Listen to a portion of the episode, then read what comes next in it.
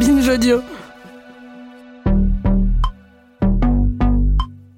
Pour conclure cette série et ce périple à travers les États-Unis, il nous paraissait important de nous arrêter le temps d'un épisode sur une notion qui sera cruciale dans les années à venir, celle de la justice climatique ou de la justice environnementale. Les deux peuvent fonctionner. Une idée selon laquelle on ne peut pas adresser la question de la crise climatique sans prendre en compte les facteurs sociaux, raciaux et économiques qui sont à l'œuvre et qui font que bien souvent, les plus pauvres, les plus marginalisés, celles et ceux qui forment les minorités dans nos contrées occidentales, sont les plus durement touchés par les bouleversements climatiques, tout en étant les plus éloignés des aides et des solutions.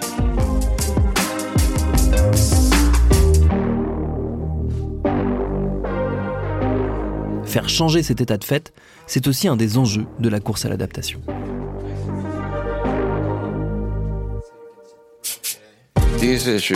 D'après moi, ces problématiques euh, existent depuis longtemps, depuis des siècles même, mais ça n'avait juste pas encore de nom.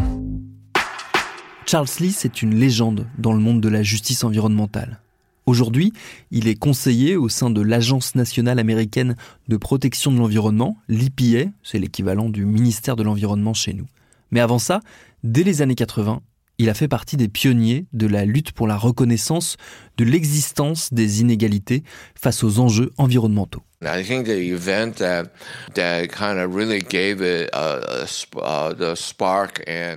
Je pense que l'événement qui nous a vraiment apporté l'attention de la scène nationale et une vraie résonance, ça a été une manifestation contre la décharge de PBC dans le comté de Warren, en Caroline du Nord un département pauvre et noir.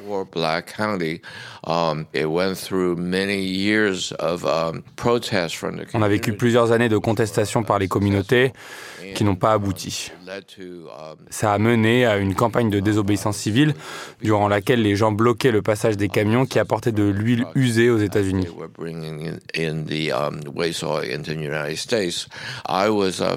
Par chance, J'étais là. Uh, une des organisations qui nous a aidés dans l'organisation de ce mouvement de contestation était une organisation religieuse pour les droits civiques. Il s'agissait de la Commission pour la justice raciale de la United Church of Christ. Et je suis passé du mouvement de contestation à travailler pour cette commission quand ils ont commencé un projet pour étudier les problématiques liées aux discriminations raciales, à la pauvreté et à l'environnement. Donc ça a conduit à ce qui est désormais l'étude de référence sur les déchets toxiques et les discriminations raciales aux États-Unis. Ça a été la première étude nationale sur le lien entre la démographie et les lieux qui présentent un danger. Uh, Après la sortie de ce rapport, j'ai reçu des appels téléphoniques de différentes communautés à travers le pays qui me parlaient de leurs conditions de vie. Du fait qu'ils rencontraient des problèmes environnementaux, ils m'expliquaient qu'il y avait des liens entre ces problèmes et la justice raciale, qu'il y avait en réalité des connexions entre tout ça. That there, there was in fact a racial connection to this. And as you know, when you're doing your interviews for the very Et comme vous l'avez vu, j'imagine, à travers différentes interviews durant votre reportage, vous pouvez vous rendre compte que les questions raciales sont des problématiques systémiques aux États-Unis. Que ce soit dans le logement, l'éducation, l'emploi, le droit de vote, etc. On peut continuer encore longtemps.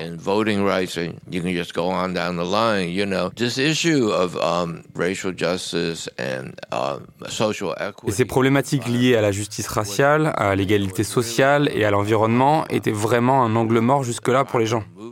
Les mouvements pour l'environnement étaient plutôt constitués de personnes blanches et fortunées qui n'avaient pas encore considéré ces problématiques comme étant importantes.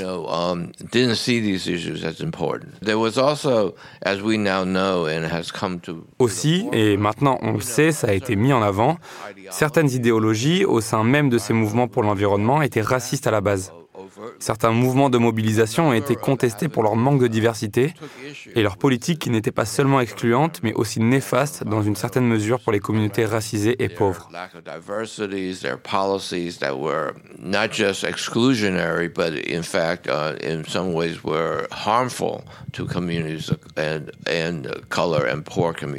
What was happening to many of the um, ce qui arrivait à beaucoup de personnes racisées ou responsables de ces communautés, c'est que lorsqu'ils décidaient de s'emparer des sujets liés à l'environnement, ils se retrouvaient à être les seules personnes de couleur dans l'Assemblée. Alors certains m'ont dit, il faudrait que nous nous rassemblons tous ensemble pour ne pas se sentir comme la caution non blanche dans l'Assemblée. Et donc j'ai pensé que si on réunissait plusieurs centaines, 300 euh, personnes, ça nous permettrait de vraiment se faire entendre et ça pourrait être un véritable succès. Hundred people would actually have been a really, really um, make a statement and a really a, a, a, true, a truly meaningful success. Uh, as it turned out. Et il s'avère que plus de 1000 personnes sont venues de tous les États du pays et ça a préfiguré le premier sommet national sur l'environnement, mené et dirigé par des citoyens racisés.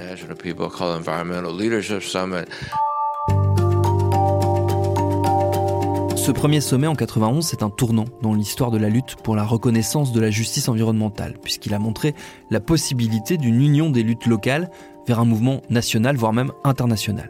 C'était il y a 32 ans, et on y entendait déjà, hélas, tout ce qu'on entend encore aujourd'hui.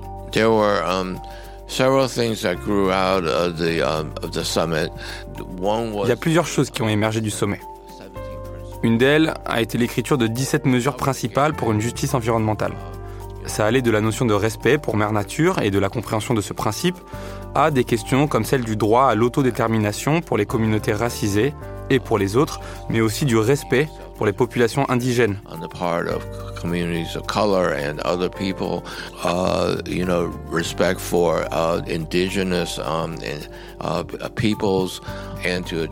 Ou encore autour de problématiques comme la médecine du travail, la planification, la compréhension de l'environnement, la répartition de l'impact environnemental au sein de la démographie en fonction des catégories socio-économiques. Uh, in you know understanding uh, the environment and uh, and how the uh, environmental impacts were uh, distributed across uh, different um, groups of people, particularly along socioeconomic lines.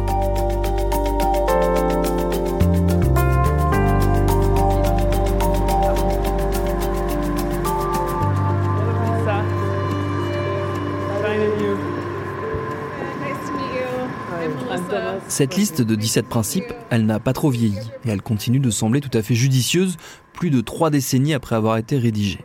Alors ça ne veut pas dire que rien ne bouge. En tout cas, les autorités américaines font de larges efforts depuis la mise en place de la nouvelle administration pour communiquer sur le retard à combler et sur les actions prévues pour résorber ces injustices. Je pense qu'il y a plusieurs considérations qui sont vraiment centrales et qui impactent notre façon de prendre en compte ces questions au sein de l'EPA. Je m'appelle Mathieu Tejada et je suis directeur du Bureau de la justice environnementale de l'EPA, l'agence de protection pour l'environnement.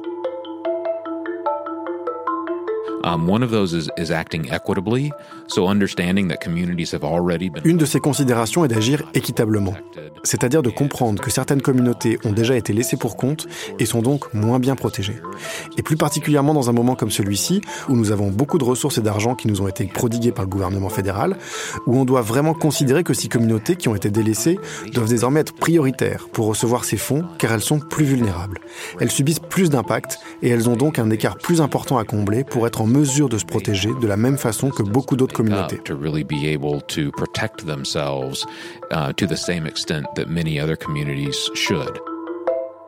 That's really tied to uh, what the president did in his first week in office was was mandate the Justice 40 initiative. C'est vraiment lié à ce qu'a fait le président Biden dès sa première semaine de prise de fonction. Il y a par exemple l'initiative Justice 40 qui mandate 40% des bénéfices de certains programmes pour des programmes pour les communautés défavorisées. C'est une vraie reconnaissance. Une autre considération, c'est de faire valoir la justice. Et par faire valoir la justice à l'EPA, on entend vraiment disséquer les structures de gouvernance, les politiques et les programmes qui ont, et ce pendant plusieurs générations, fait bénéficier certains plus que d'autres. À nouveau, aux États-Unis, ces bénéfices ne sont pas allés aux communautés racisées, indigènes ou à faible revenu. C'est arrivé pour des raisons structurelles et systémiques, donc on parle de changer de politique, changer la façon dont on conçoit les programmes, changer les règles qu'on édicte, changer les choses qu'on autorise. Um, uh.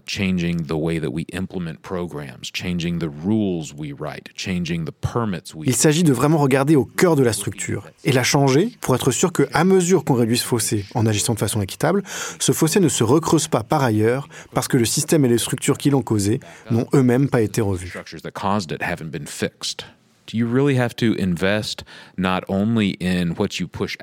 Il faut vraiment investir, et pas seulement avec ce qu'on a obtenu du gouvernement en termes de ressources, mais le gouvernement lui-même a besoin d'investir pour compter dans ses rangs des individus qui ont de l'expérience, qui viennent de ces communautés, qui en sont issus et qui comprennent personnellement quels sont les challenges à relever qui savent vraiment ce que ça veut dire que de s'asseoir avec quelqu'un sur le porche de sa maison et d'être capable de l'écouter, de faire en sorte qu'il se sente entendu et de construire une relation de confiance. Ça prend beaucoup de ressources. On ne peut pas vraiment appréhender le changement climatique et sauver la planète en sacrifiant des communautés qui ont déjà été sacrifiées pendant si longtemps. Si on suit des logiques qui prennent vraiment racine dans l'équité et la justice, on pourra automatiquement embarquer ces communautés qui ont été délaissées et qu'on ne peut plus mettre de côté.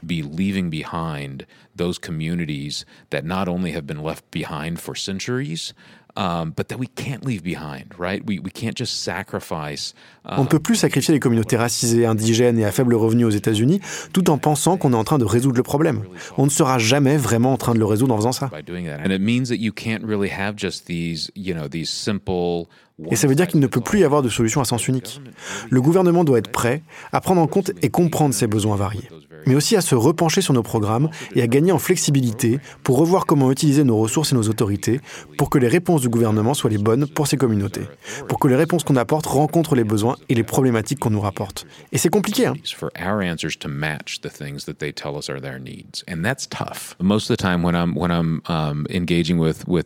La plupart du temps, quand je m'entretiens avec les porte-paroles de la justice environnementale et des communautés à travers les États-Unis, j'ai l'impression qu'ils voient ce changement arriver. Plus particulièrement quand vous parlez avec les gens qui ont des connexions connexion avec le terrain. Uh, are more connected to the land. When you talk to folks who really are dependent upon the earth, whether that are uh, whether that is you know a Vietnamese immigrant fisher community Quand vous parlez par exemple avec euh, des populations qui sont dépendantes de la terre, que ce soit une communauté de pêcheurs vietnamiens immigrés en Louisiane, qui sont toujours sur l'eau et ont euh, des liens étroits avec ce qui arrive en ce moment, euh, notamment l'impact du changement climatique sur la qualité de l'eau, la température de l'eau, la pêche, ou que ce soit avec des communautés indigènes qui ont un savoir traditionnel très lié à l'écologie, très lié à la façon dont la terre les impacte individuellement, impacte leur famille. Eh bien, je crois que comme eux, quand vous vous intéressez à l'environnement, eh bien, la différence entre la façon dont vous considérez la justice environnementale en termes de pollution et comment vous la considérez en termes de changement climatique, eh bien pour eux, il n'y a quasiment plus de différence. Car ils voient le monde autour d'eux et tout le monde naturel à travers un regard différent de la plupart d'entre nous.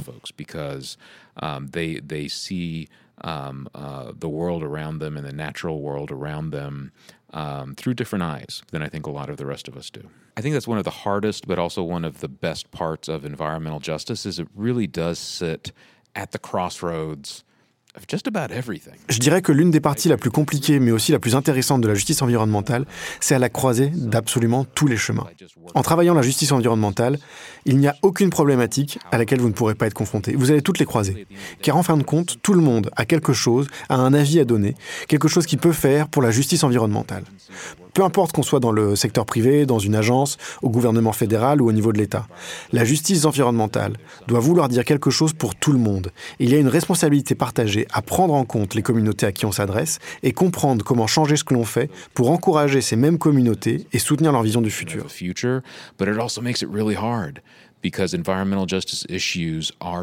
Mais à la fois, c'est très compliqué, car la justice environnementale est multifacette et très complexe.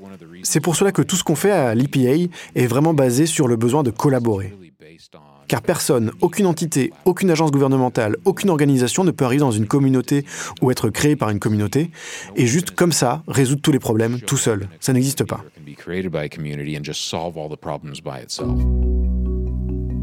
On en revient à cette idée centrale, celle que cette crise aux multiples aspects, aux multiples facettes, ne peut être comprise que si on accepte qu'elle n'est pas un phénomène isolé, mais que nous y sommes reliés par un nombre impressionnant de facteurs. Pour essayer de mieux cerner tout ça, j'avais un coup de fil à passer à quelqu'un qui étudie cette question depuis des années maintenant. Je vois cette crise environnementale comme la partie d'une crise globale et multidimensionnelle. Nancy Fraser est professeure de philosophie et de sciences politiques à la New School for Social Research à New York, et c'est surtout l'une des principales théoriciennes des concepts de justice sociale aux États-Unis. It's not sectoral. It's not just a crisis of the ecology, nor just a crisis of economy C'est pas sectoriel, c'est pas juste une crise de l'écologie ou juste une crise économique ou juste une crise politique ou de la démocratie ou du care ou de la reproduction sociale, mais tout ça à la fois, en même temps, inextricablement emmêlés, qui s'exacerbent les unes les autres. C'est donc une crise de tout l'ordre social. Les conclusions que j'ai tirées, c'est qu'on ne devrait pas considérer la crise climatique seule. On doit la penser comme un pan de cette crise générale, qui est, de mon point de vue, une crise des sociétés capitalistes au sens large, ou si vous préférez, de la forme actuelle des sociétés capitalistes, souvent appelées néolibérales ou capitalisme globalisé et financiarisé. Or, if you like, of the present form of capitalist society, which is often called neoliberal or globalized or financialized capitalism. So in other words, we shouldn't isolate the climate crisis. En d'autres termes, on ne devrait pas isoler la crise climatique de la crise du care et de la reproduction sociale, de la crise du logement, de la crise de la démocratie, etc. J'ai l'impression que jusqu'à récemment, c'était pas très à la mode de parler de capitalisme. Heureusement, c'est en train de changer et il y a un regain d'intérêt autour des théories et critiques du capitalisme. Fortunately, that has now changed and there's a lot of uh, uh, new interest in returning to the theory and the critique of capitalism. That's a very good thing. Et ça, c'est une très bonne chose. Mais malgré tout, le retour de ce mot, capitalisme, c'est toujours une sorte de mot à la mode. Et on a besoin de faire preuve de plus d'attention à ce qu'il veut vraiment dire. And we need more serious attention to what it really means. It's a mistake to understand capitalism as an economic system. Ce serait une erreur de comprendre le capitalisme comme un système économique. Ce qu'il faut comprendre, c'est que le capitalisme est une façon d'organiser les relations entre les économies et entre les autres espaces sociaux, les autres formes d'interaction sociale. Donc il s'agit de relations entre l'économie, l'économie officielle, à la nature, de la relation entre la production et la reproduction sociale ou du care.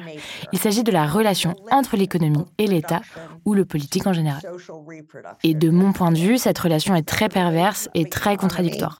And the state or the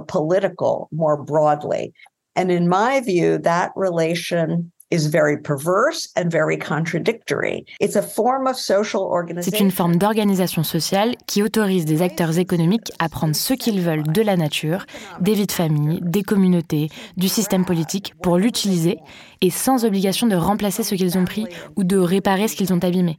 C'est la recette d'un désastre. C'est la recette plus particulièrement de la forme libérale telle qu'on la connaît.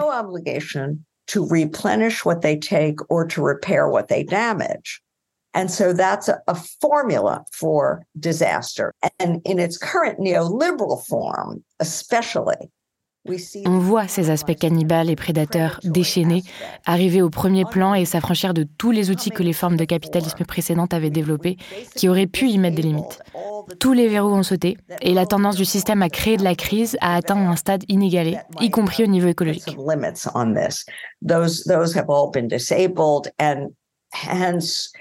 The crisis tendencies of the system reach a boiling point, including that ecological. Just by uh, using that word uh, justice, we already um, see that we're no longer counterposing Rien qu'en utilisant le mot justice, on voit déjà qu'on n'oppose plus la destruction de la nature aux communautés sociales. C'est plus comme s'il fallait choisir entre les deux ou comme si on défendait le droit au logement ou à la sécurité sociale. On a l'impression qu'on doit forcément ruiner la nature ou alors ruiner des habitats ou vice-versa. L'idée que ces choses étaient opposées fait partie de ce que certains appellent, et j'adore cette formulation, l'environnementalisme des riches. Il y a toujours eu une forme de justice sociale dans l'environnementalisme, mais ça a été marginalisé et exclu de l'histoire. A, a, a, social justice form of environmentalism, but it was marginalized and read out of the history of environmentalism. Today, as you as you suggest, we have all these movements for environmental justice, uh, and um, they are clearly Aujourd'hui, comme vous le suggérez, on a tous ces mouvements pour la justice environnementale et ils sont clairement en train d'essayer de rassembler ces deux notions. Comment faire le lien entre justice pour tous les êtres humains, structure sociétale et environnementalisme durable? C'est une grande avancée.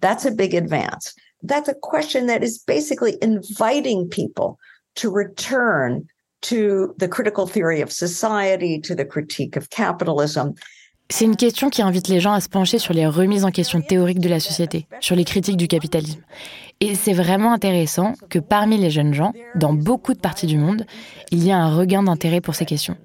Qui aurait pu penser qu'aux États-Unis, il y aurait cet intérêt grandissant pour le socialisme et le socialisme démocratique? On est le cœur de l'anticommunisme. C'est intéressant. It's it's quite interesting. Uh, so I think all of these things are coming together. Donc toutes les pièces commencent à s'assembler, de façon à rendre de plus en plus évident qu'il faut que l'on considère les problèmes profonds et systémiques qui ne sont pas des crises séparées les unes des autres. Les États-Unis ont été une puissance hégémonique du capitalisme globalisé pendant quasiment tout le XXe siècle, mais cette puissance est en déclin. C'est plus le leader économique, mais l'une des puissances économiques. within global capitalism throughout most of the 21st century.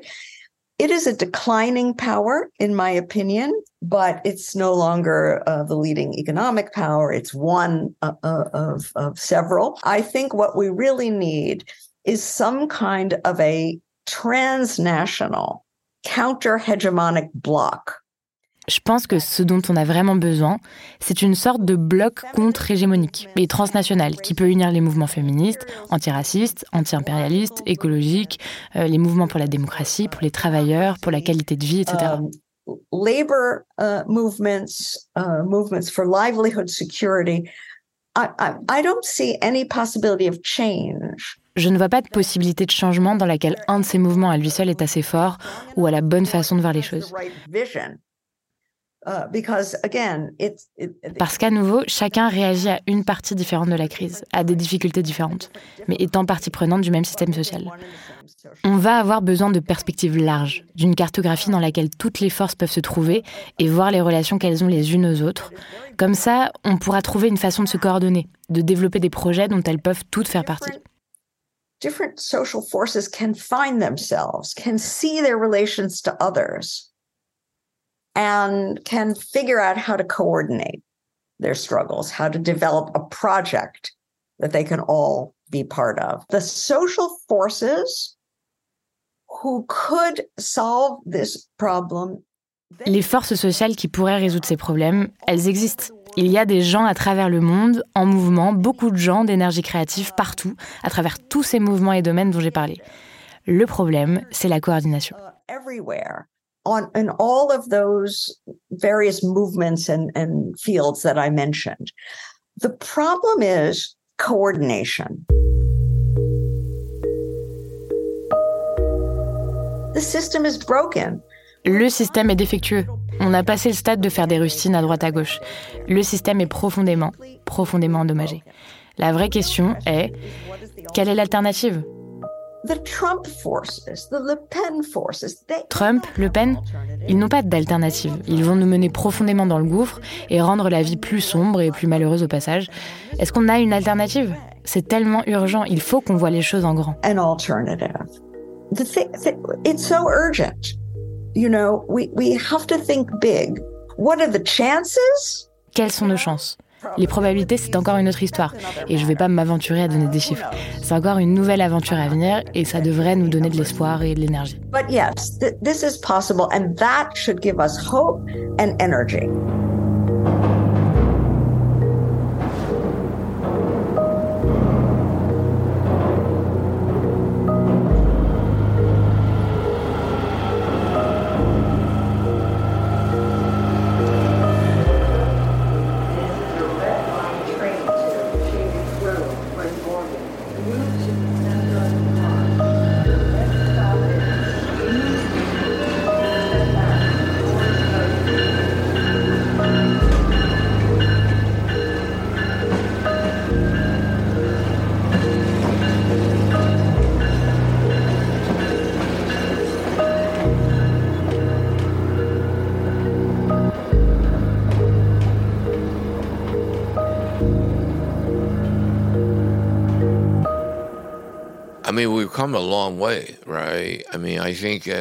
À vrai dire, on revient de loin, n'est-ce pas? Et je crois que pendant de nombreuses années, ça n'a pas été pris au sérieux. C'était des problèmes à la marge.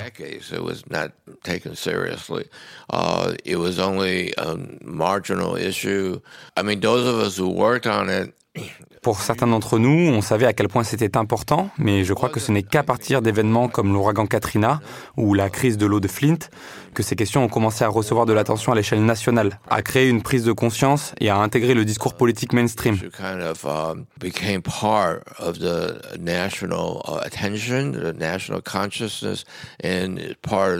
mainstream um, political discourse. I think that je pense qu'on ne peut pas vraiment prendre en compte les problématiques environnementales si on ne s'intéresse pas aussi à plein d'autres choses, comme par exemple s'intéresser aux questions d'équité et de justice.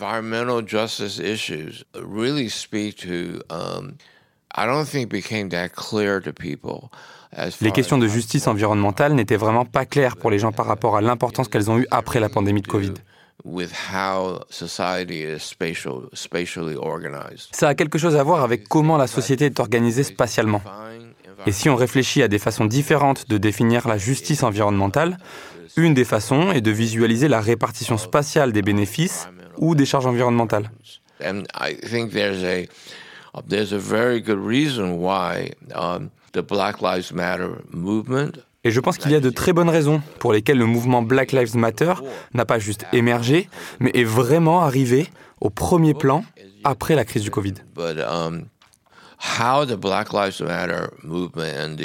La façon dont le mouvement Black Lives Matter et les revendications des mouvements de justice environnementale se sont rencontrés est probablement un des événements les plus marquants de ces dernières années. Ça doit être l'une des façons sous-jacentes de faire face au réchauffement climatique, et de ce que ça veut dire de promouvoir la justice environnementale.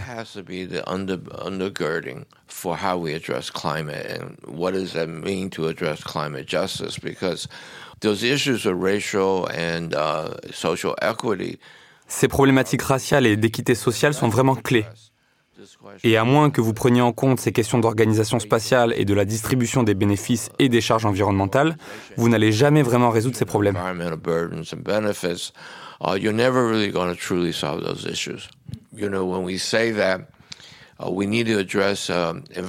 Vous savez, quand on dit ça, que la justice environnementale concerne cette euh, distribution des avantages et des charges, c'est l'idée de souligner aussi que le paradigme de la protection de l'environnement a évolué.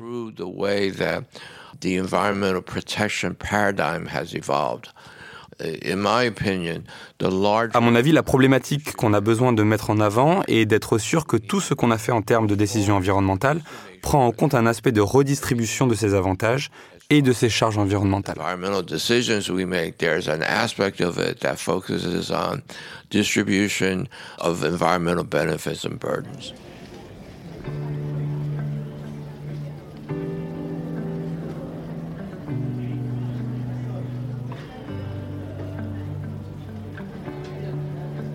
Eh ben, ça y est, j'ai envie de dire. Euh, c'est la fin du voyage. C'est la quille. C'est la quille, c'est le bout de la route.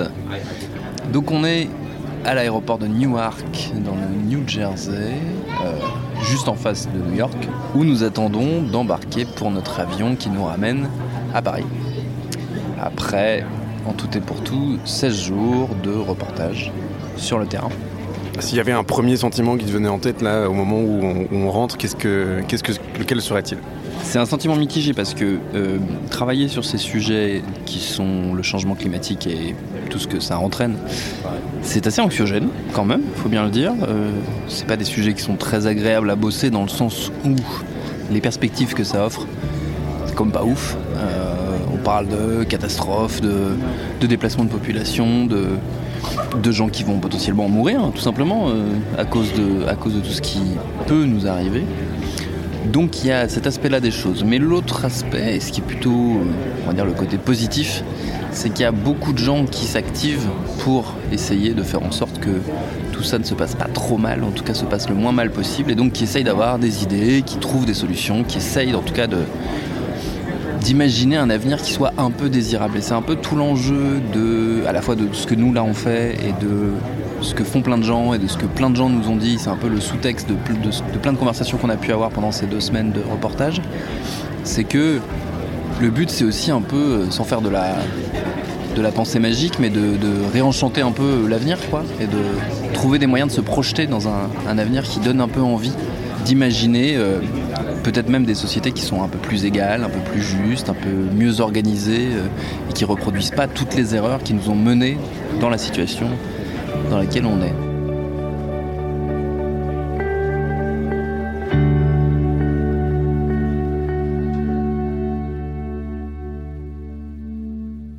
L'autre chose importante à retenir, c'est que c'est grâce au collectif surtout qu'on surmontera tout ça.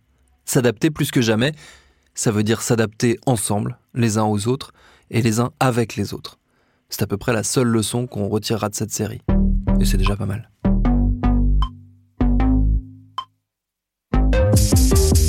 Adapter Watt, c'est une série que j'ai eu le plaisir de co-signer avec Quentin Bresson, une série conçue en partenariat avec l'ambassade des États-Unis en France, qu'on remercie chaudement, tout particulièrement Fanny et Michael.